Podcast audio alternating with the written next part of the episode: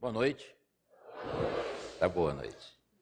Eu queria agradecer, eu que quero agradecer por essa oportunidade que me deram de ocupar esse púlpito desde sexta-feira para tratar de um assunto tão, tão importante dentro do leque de doutrinas em que a nossa igreja acredita.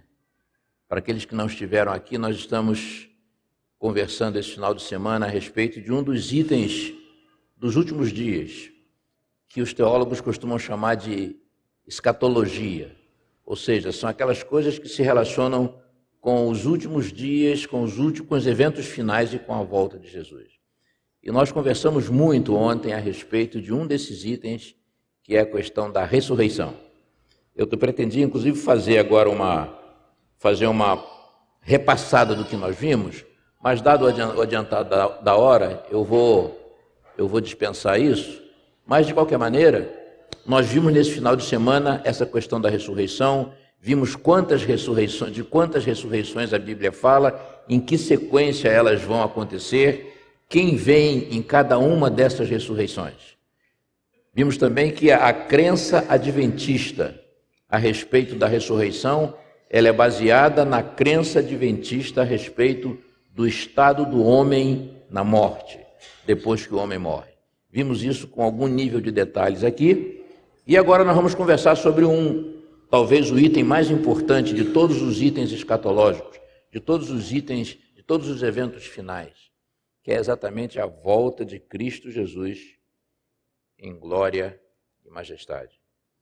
Antes eu quero agradecer pela, pela eh, hospitalidade dessa igreja, pela amizade, uma igreja muito carinhosa, muita gente se preocupando comigo o tempo todo, muita gente perguntando se está tudo bem, mas olha, foi tudo muito bom. Eu vim com, vim com minha esposa, a minha esposa está fazendo um evento paralelo é, na igreja de Jardim Brasília, Marialva.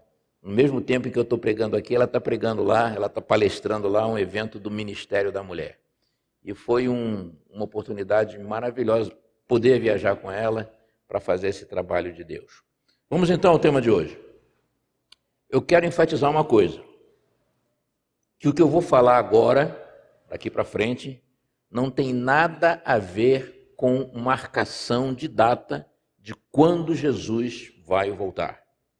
Eu vou apenas identificar algumas situações mencionadas na Bíblia e também na nossa literatura denominacional, que quando essas coisas acontecerem, elas não apenas sinalizarão a volta de Jesus, elas determinarão que chegou a hora de que Cristo então vai voltar para buscar o seu povo. De início eu quero dizer alguma coisa muito importante e definitiva sobre essa coisa de Jesus voltar. Quando ele vai voltar? Esse é um tempo de Deus, não é um tempo nosso. Vou repetir. Esse é um tempo de Deus, não é um tempo nosso. E ponto final. Nós temos que saber disso, aceitar esse fato. A Bíblia tem dois textos taxativos a respeito disso. Aí estão eles. Porém, daquele dia e hora ninguém sabe, nem os anjos dos céus, nem o Filho, mas unicamente meu Pai. Palavras do Salvador, Mateus 24, 36. E o segundo texto, não vos compete saber tempos ou épocas que o Pai reservou pela sua exclusiva autoridade. Também palavras do Salvador. Foram duas conversas de Jesus Cristo com seus discípulos, uma delas antes e outra depois da sua morte e da sua ressurreição. Então, irmãos, definitivamente não sabemos o dia da volta de Jesus Cristo. Qualquer pregador, qualquer religião, em qualquer época que marque um dia para a volta de Jesus, de forma consciente ou inconsciente, está fazendo uma pregação falsa, uma pregação condenada pela Bíblia. Não deem crédito. Como igreja, nós já tivemos uma experiência triste com isso na nossa história. Então, agora vejam: por um lado, nós não sabemos adiantadamente o dia, a semana, o mês, você quer o ano, a década, o século em que Jesus vai voltar? Não sabemos. Por isso mesmo, não teremos oportunidade de fazer preparativos de última hora. Vou repetir.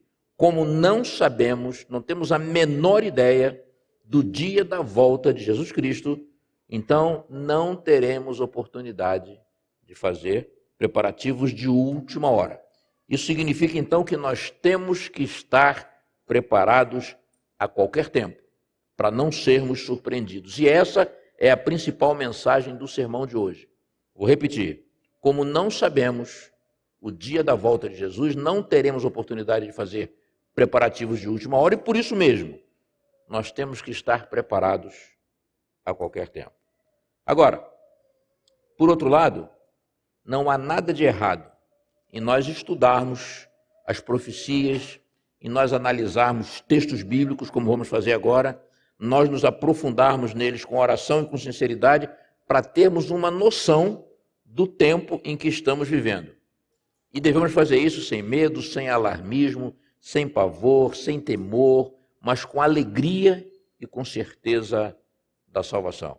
Jesus Cristo mesmo, acho que eu mostrei isso num dos, nos sermões que eu fiz aqui, Jesus Cristo mesmo disse qual deveria ser é, o nosso sentimento quando meditássemos quando refletíssemos a respeito da sua vinda. Olha o que ele falou. Ora, quando estas coisas começarem a acontecer, que coisas? Os itens dos últimos dias, dos eventos finais da sua vinda. Quando estas coisas começarem a acontecer, olhai para cima e levantai as vossas cabeças, porque a vossa redenção está próxima. Agora, de modo geral, isso acontece muito entre nós, povo do advento, né?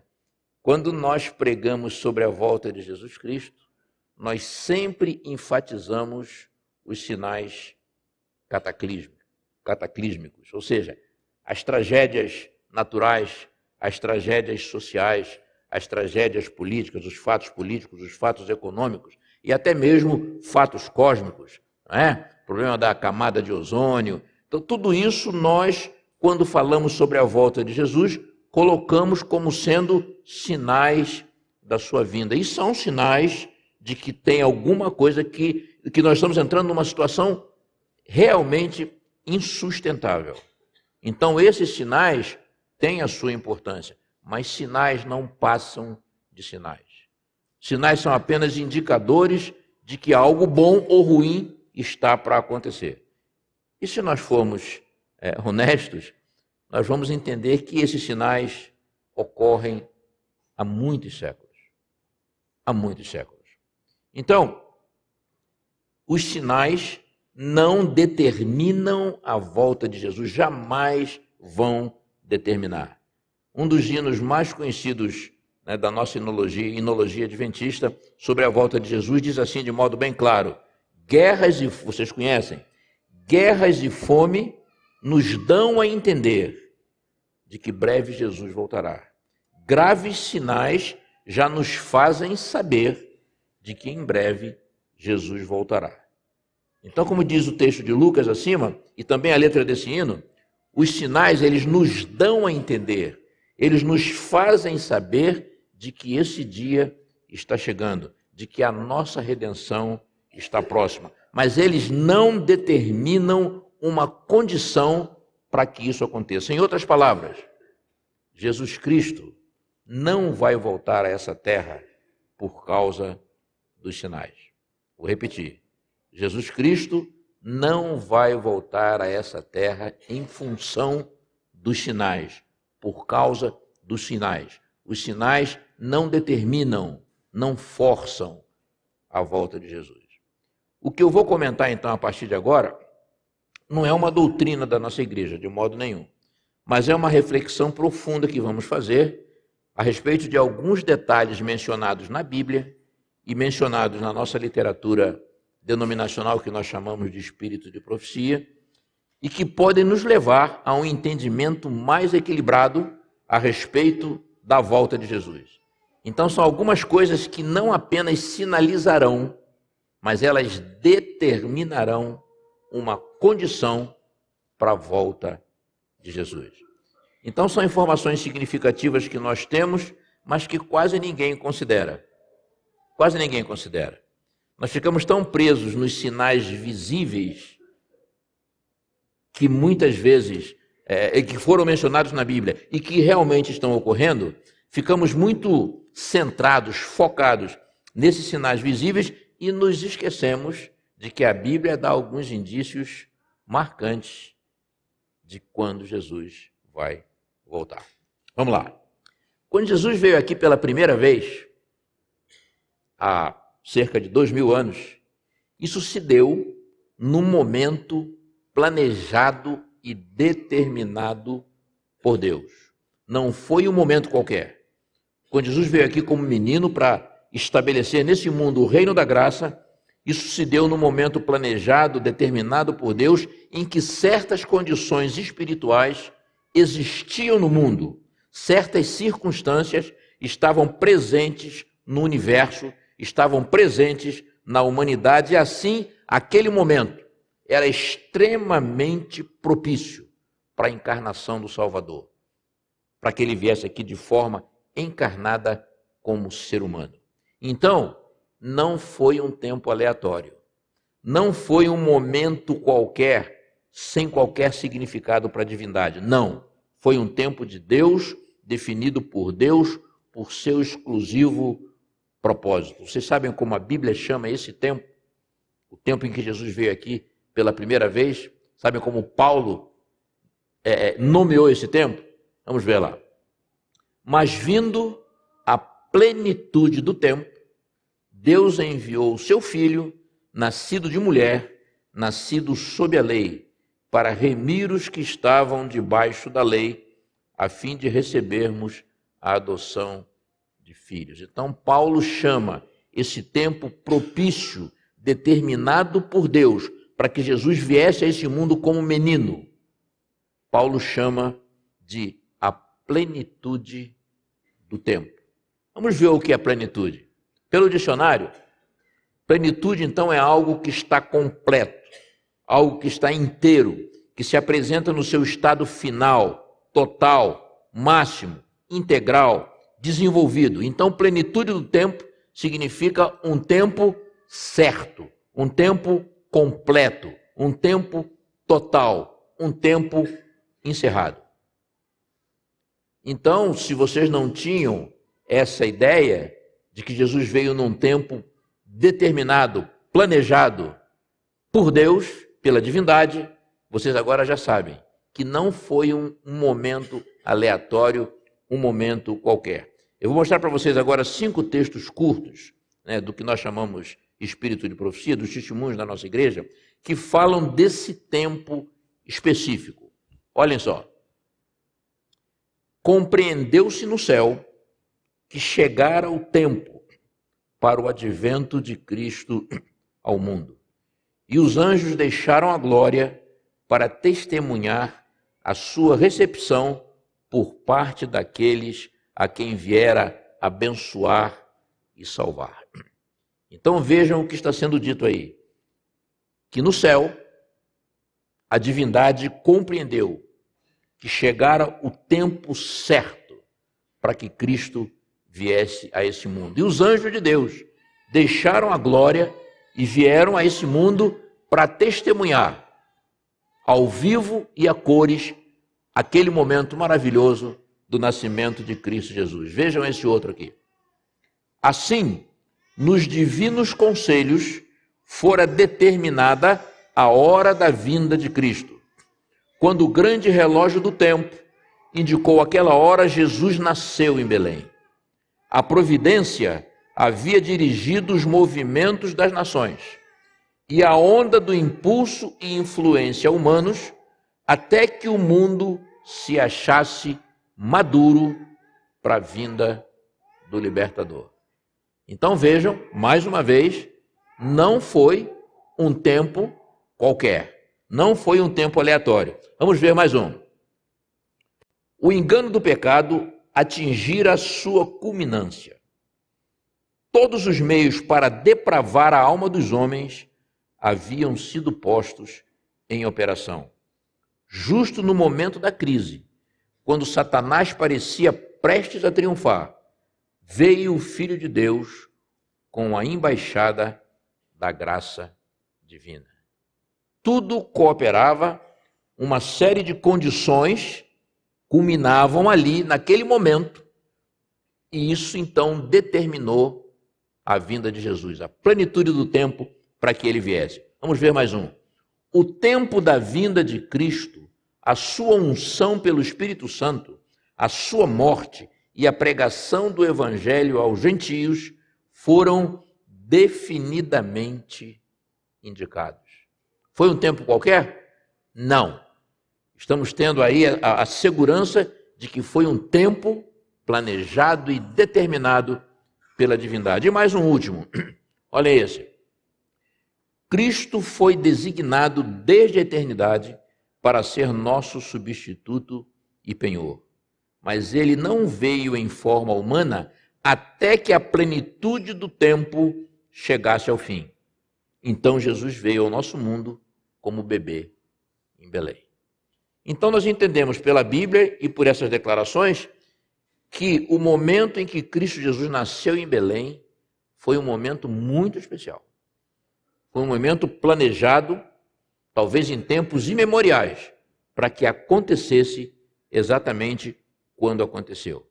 Então Jesus não nasceu num tempo qualquer, sem nenhum propósito especial da parte de Deus. Deus não faz nada sem propósito.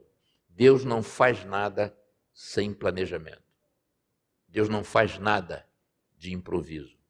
Então, ao contrário, havia até mesmo profecias bíblicas, como Daniel 9:25, que indicavam um tempo certo para a vinda, para o nascimento de Jesus. Então foi um tempo demarcado, determinado, escolhido por Deus para que aquilo acontecesse. Eu quero que isso fique bem claro na mente de vocês, porque tem a ver agora com a segunda, com a segunda vinda de Jesus Cristo.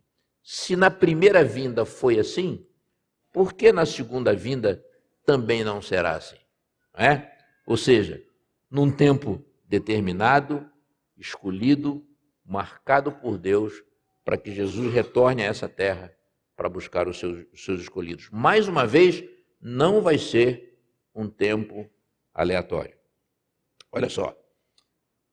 Vocês devem lembrar que nas nossas lições da escola sabatina do último trimestre, acho que de 2017, nós estudamos o livro de Romanos. Estudamos o capítulo 11 do livro de Romanos. E no capítulo 11 do livro de Romanos, o apóstolo Paulo faz um belo discurso. Aliás, um importantíssimo discurso. Ele começa defendendo a tese de que Deus não rejeitou o povo de Israel em definitivo. Está no versículo 2. Mas que ele determinou um remanescente segundo a eleição da graça. Versículo 5. Esse remanescente somos nós, os gentios, ou seja, os não-judeus. E Paulo diz que Israel, recusando o propósito que Deus tinha para ele, Israel ficou endurecido. E, os, e como ramos de uma oliveira, eles foram quebrados. E dessa forma, nós, gentios, não judeus, pela graça, fomos enxertados. Usando um termo de Paulo, nós fomos admitidos nesse processo. Versículo 17 do capítulo 11. Paulo, inclusive, nos chama a nós gentios, a nós não judeus, de zambujeiros. O que é um zambujeiro? É uma oliveira brava. Está no versículo 24. E ele diz então que nós não devemos nos orgulhar de havermos sido enxertados, trazidos para essa beleza do Evangelho, mas que, ao contrário, nós temos que temer e considerar a bondade e a benignidade de Deus. Versículo 20.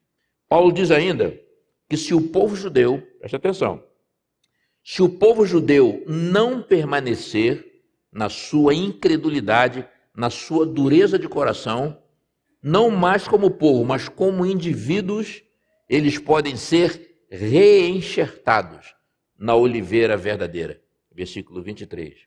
Isso mostra, sabe o quê? Que Deus ainda tem um papel todo especial para o povo judeu.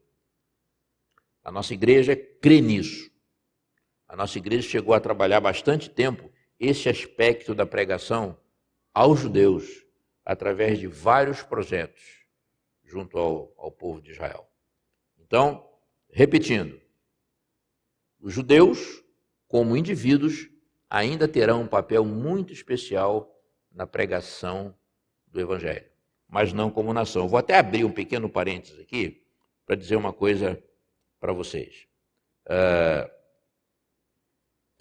o fato de nós entendermos e acreditarmos que a nação, que o povo de Israel, é, ainda vai ter uma participação na pregação do Evangelho como indivíduos, não significa que haja na Bíblia uma determinação profética de que, como nação, o povo de Israel, que um dia foi objeto de uma eleição para o papel de testemunhar ao mundo sobre a verdade, sobre o amor de Jeová, que isso vá voltar, que eles vão novamente ter essa missão como nação, como povo. Não terão.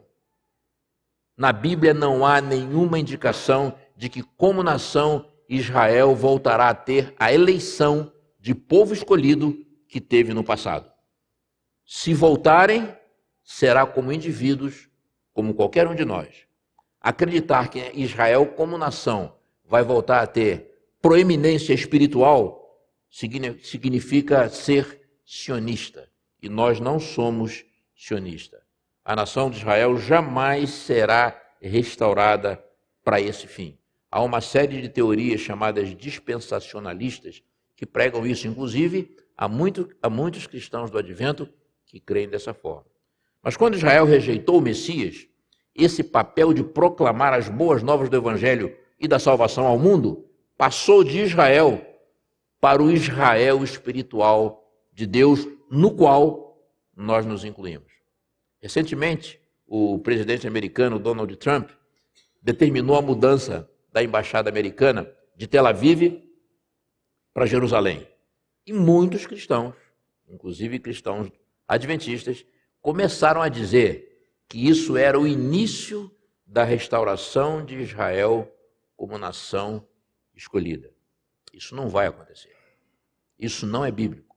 Isso não é, não é profético. Se nós formos às profecias de um modo sereno e analisarmos Daniel e Apocalipse, nós vamos entender uma coisa. Nesse tempo do fim, apenas duas forças político-religiosas têm de fato relevância profética: o Vaticano e a nação americana dos Estados Unidos da América. Então, quem acha que China, Índia, Rússia, o Estado Islâmico, Coreia do Norte, vão ter proeminência religiosa, não terão.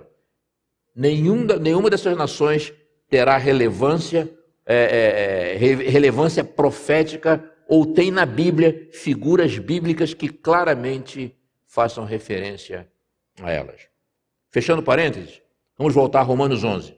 Então, Paulo faz essa defesa do povo judeu, dizendo que, como indivíduos, eles podem sim ser reenxertados na oliveira verdadeira, mas que eles foram endurecidos quando rejeitaram o Messias prometido. Olhem o que o que diz ele nesse capítulo 11 e é o texto básico que vai nos dizer quando Jesus vai voltar. Olhem esse texto aqui. Porque não quero, irmãos, que ignoreis este segredo, para que não presumais de vós mesmos, ou seja, para que não sejais presunçosos. Ele está falando ali aos romanos, ou seja, ele está falando ali aos gentios, aos não-judeus. Então ele está falando a todos nós. Então vejam, porque não quero, irmãos, que ignoreis este segredo, para que não presumais de vós mesmos, para que não sejais presunçosos, que o endurecimento veio em parte a Israel até que a plenitude dos gentios haja entrado. Olha a palavra plenitude novamente aí.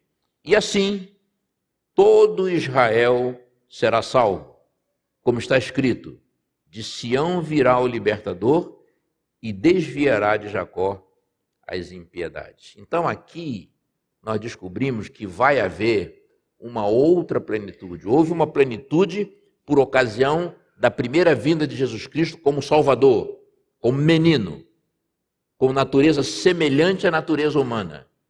Houve uma chamada plenitude do tempo.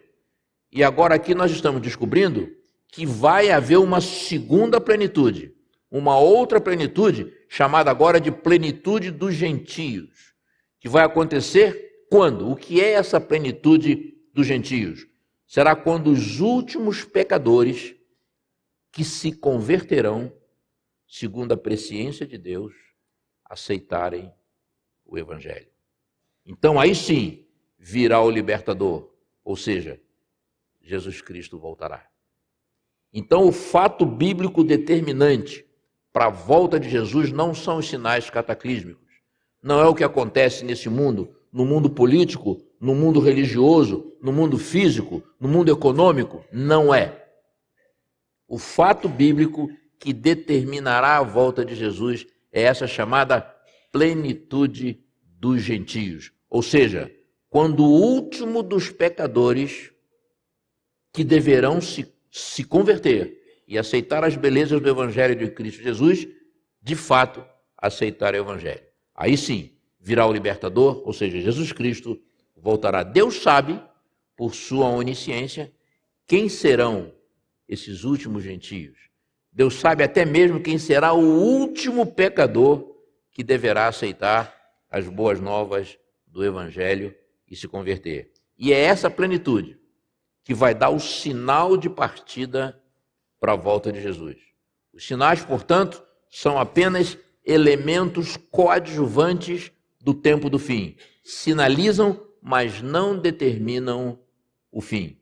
Então, talvez essa última pessoa que irá se converter, talvez até já tenha nascido, ou não. Essa plenitude dos gentios, só Deus sabe quando irá acontecer. Então, continua sendo um tempo de Deus.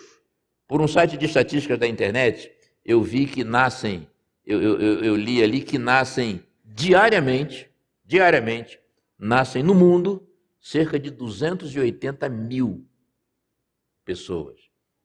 280 mil bebês nascem no mundo diariamente.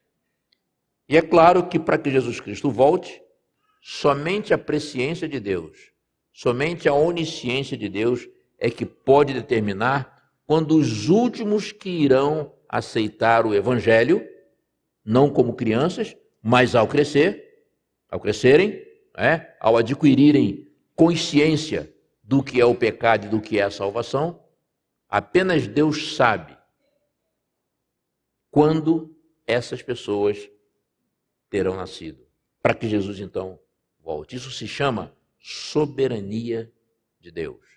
Então, o dia da volta de Jesus continua sendo um mistério de Deus, continua sendo um tempo de Deus. E agora eu volto a dizer a vocês: os sinais e até mesmo essa plenitude sobre a qual eu estou falando não são as coisas mais importantes. Isso é apenas um fato que eu queria passar para vocês. Mas o que deve estar sempre na nossa mente não é essa preocupação em saber se chegou a hora ou não. Não temos que nos assustar com isso. Não temos que viver pressionados né, por essa coisa: será que é hoje? Será que é amanhã? Será que ainda é esse ano? Né? Isso aí não deve ser preocupação nossa o que nós devemos ter sempre em mente é que, pelo fato de não sabermos quando ele virá, como eu disse no início, não teremos oportunidade de fazer preparativos de última hora, então significa que temos que estar preparados espiritualmente a qualquer tempo. Viver a nossa vida de maneira normal. Não é proibido por Deus de modo algum que façamos nossos planos, que queiramos educar nossos filhos, que queiramos construir, que queiramos viajar, que queiramos desenvolver projetos. Nada disso é errado. Devemos viver a nossa vida secular, a nossa vida material, a nossa vida profissional normalmente.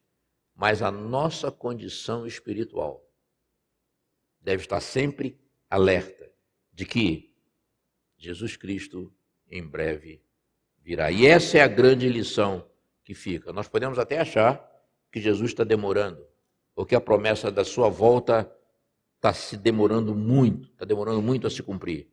Isso acaba levando ao desânimo, a nossa fé vacila e muitas vezes a descrença toma conta da nossa vida. Uma vez falando ao profeta Abacuque sobre uma visão que previa a invasão de Judá pelos babilônios, Deus mostrou ao seu profeta de que, embora parecesse uma demora, embora parecesse tardar, não iria tardar, iria acontecer. Olha o que ele falou para o seu profeta. O Senhor me respondeu e disse: Escreve a visão, grava sobre tábuas, para que possa ler até aquele que passa correndo, porque a visão ainda está para cumprir-se no tempo determinado. Nada de Deus é aleatório, nada de Deus é improvisado. Tudo é um tempo determinado. Mas se apressa para o fim e não falhará. Se tardar, espera, porque certamente virá, não tardará. Nós podemos aplicar essa mesma certeza de cumprimento às promessas e às visões é, é, é para a segunda vinda de Cristo Jesus. O apóstolo Pedro chegou a comentar sobre pessoas mal intencionadas que se, prevalecer, se prevaleceriam dessa aparente demora para espalhar sentimentos de incredulidade e de ceticismo entre os cristãos. E ele disse também qual deveria ser a nossa postura em relação a isso. Vamos ver aqui rapidinho. Sabendo primeiro isto, que nos últimos dias virão escarnecedores, zombadores, andando segundo as suas próprias concupiscências, os seus próprios desejos e dizendo: Onde está a promessa da sua vinda? Porque desde que os pais dormiram, todas as coisas permanecem como desde o princípio da criação. Ele continua dizendo: Mas amados, não ignoreis uma coisa, que um dia para o Senhor é como mil anos, e mil anos como um dia. O Senhor não retarda a sua promessa, ainda que alguns possam considerar que ele está retardando, né? a tem por tardia mas ele é longânimo, ele é paciente para conosco, não querendo que alguns se percam, senão que todos venham a arrepender-se. Deus sabe exatamente aqueles que ainda virão a arrepender-se, e ele quer dar esse tempo para que possam entrar no seu reino essas pessoas que ele sabe que irão se arrepender. É a chamada plenitude dos gentios.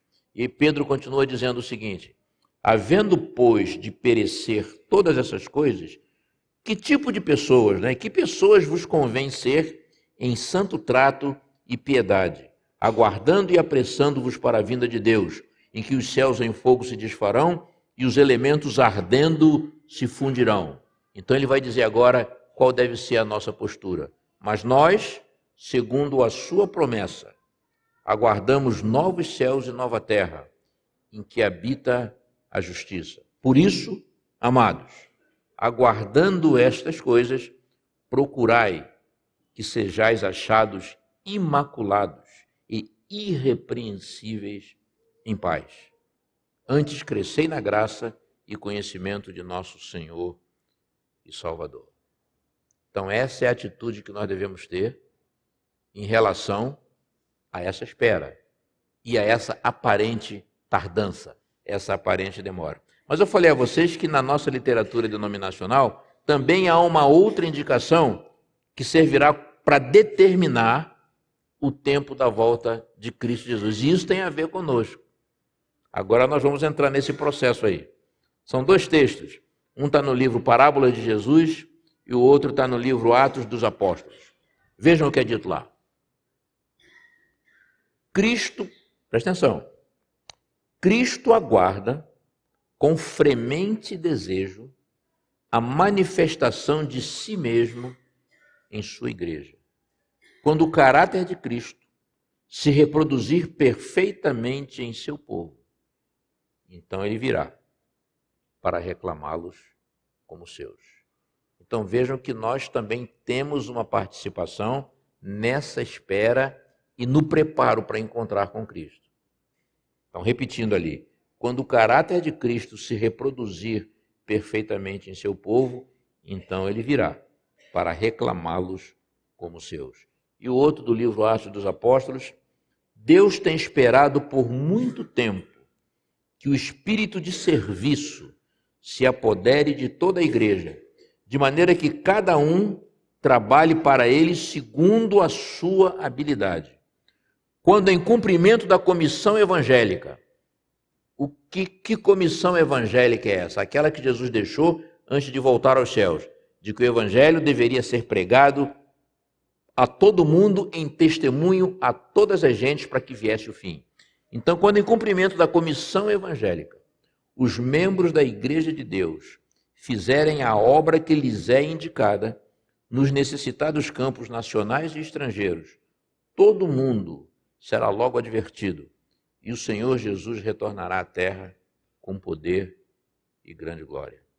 Então, essas são mais duas condições determinantes que, de certa forma, condicionam a volta de Jesus e que têm a ver conosco. Primeiro, adquirirmos, não é? adquirirmos o caráter de Cristo na nossa vida.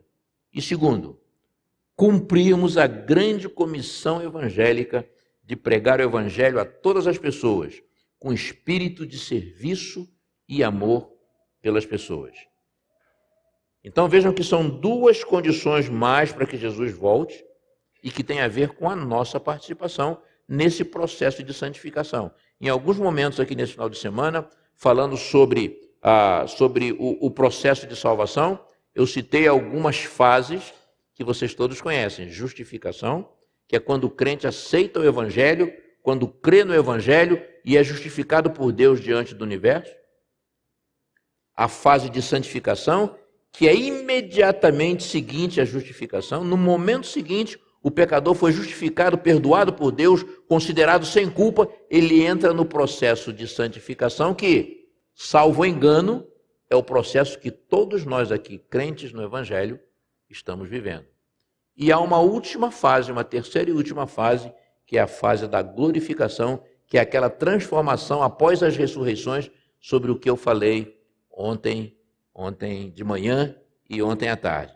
Então vejam, nesse crescimento, no processo de santificação, é que nós vamos adquirindo o caráter de Cristo Jesus. Ele vai implantando as suas características, as suas virtudes na vida dos crentes. Então, essa é uma participação nossa, permitir que isso aí aconteça. E a outra participação é nós manifestarmos espírito de serviço, espírito de amor ao próximo. Aí vocês podem perguntar, ô Mário, como é que eu adquiro o caráter de Cristo Jesus? Como é que eu adquiro perfeição de caráter? É um texto muito interessante que também está no livro Parábolas de Jesus. Olhem só. A perfeição de caráter do cristão é alcançada quando? Quando o impulso de auxiliar e abençoar a outros brotar constantemente do íntimo, quando a luz do céu encher o coração e for revelada no semblante. Em outras palavras, quer adquirir perfeição de caráter? Ame o seu próximo. O amor é que é a prova do discipulado. Jesus disse o seguinte: Nisto conhecerão todos que sois meus discípulos, se vos amardes uns aos outros. Então vejam, esse processo de crescimento do cristão, de crescimento na graça, de comunhão com Deus, de deixar o fruto do Espírito nascer, brotar e crescer na nossa vida, esse processo de santificação nada tem a ver com qualquer tendência de pensamentos perfeccionistas. Nada tem a ver com a ausência absoluta de pecado, mas sim é uma condição que vai sendo alcançada diariamente no processo de santificação, de não permitir mais que o pecado reine na nossa vida. Isso é vitória sobre o pecado. Vitória sobre o pecado não é você se tornar, você se colocar no, numa condição, antes que Jesus apareça, você viver uma condição em que você não peque mais. Não é isso.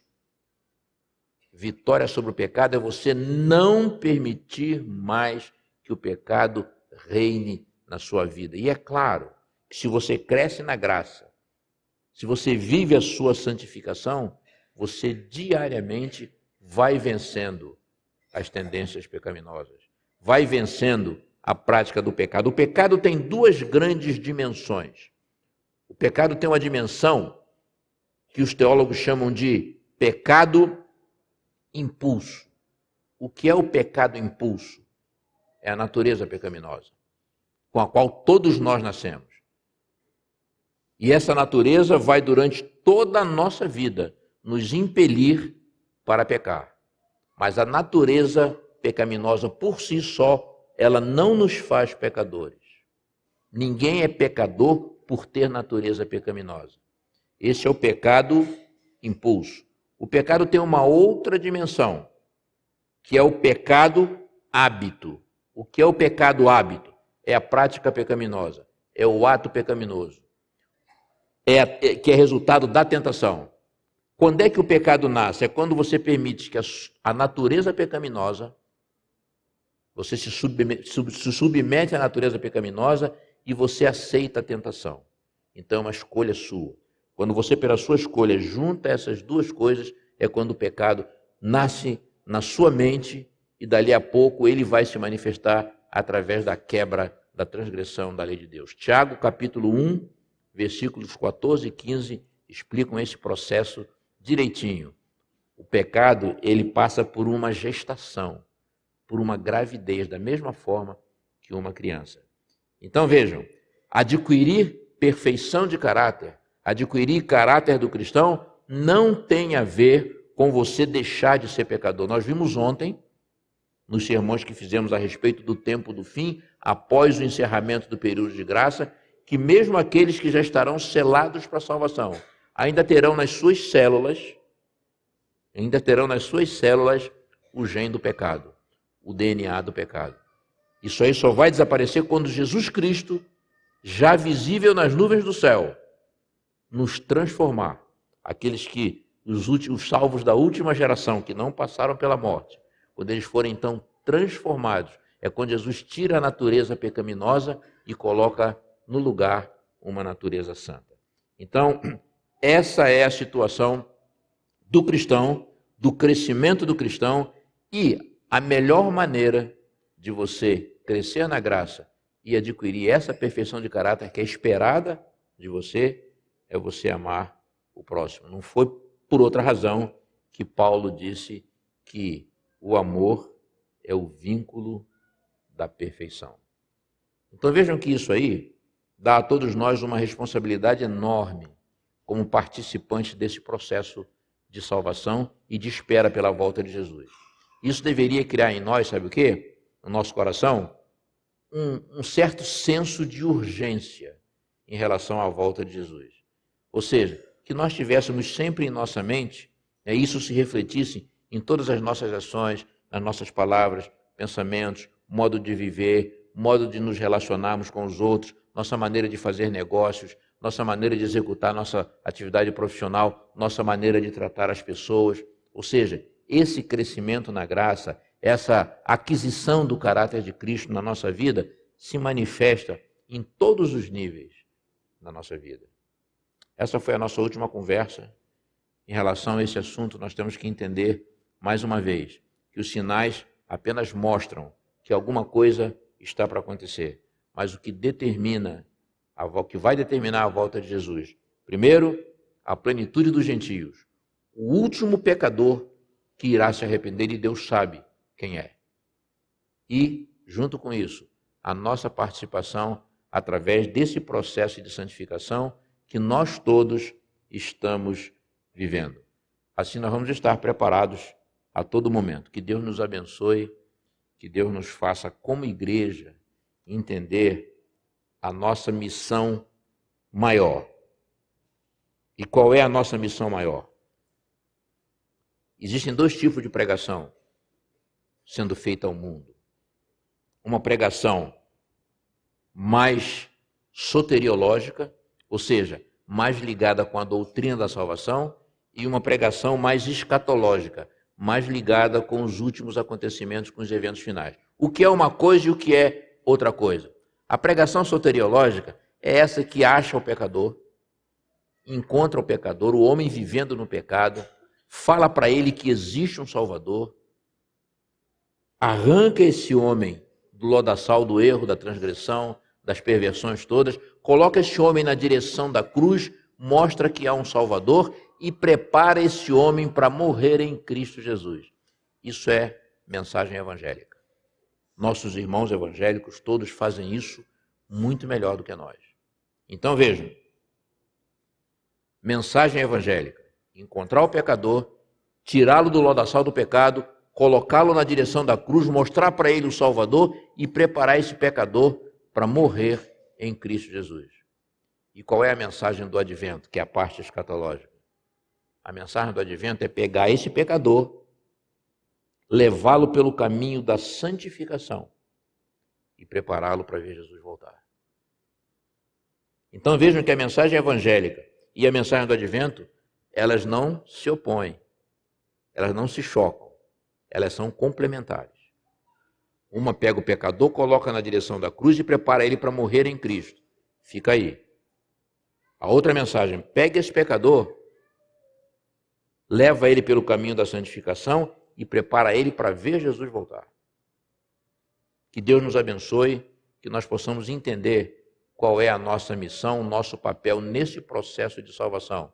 Não só como cristãos que vão às igrejas para assistir, para aprender, né, para ouvir a palavra, mas como cristãos que têm uma missão especial de dizer para o mundo lá fora que a mão de Deus está estendida em reconciliação. Isso se chama graça. A mão de Deus estendida em reconciliação. Isso se chama graça. E que o papel da pessoa que descobre isso é, é abrir o coração para a fé, eu acho que eu mostrei isso aqui. E o que é a fé? É o contrário, é o, a mão do homem se erguendo na direção de Deus e alcançando a graça. Que Deus nos ajude a compreender isso e dizer isso ao mundo que está esperando. Não é? Tenha uma feliz semana.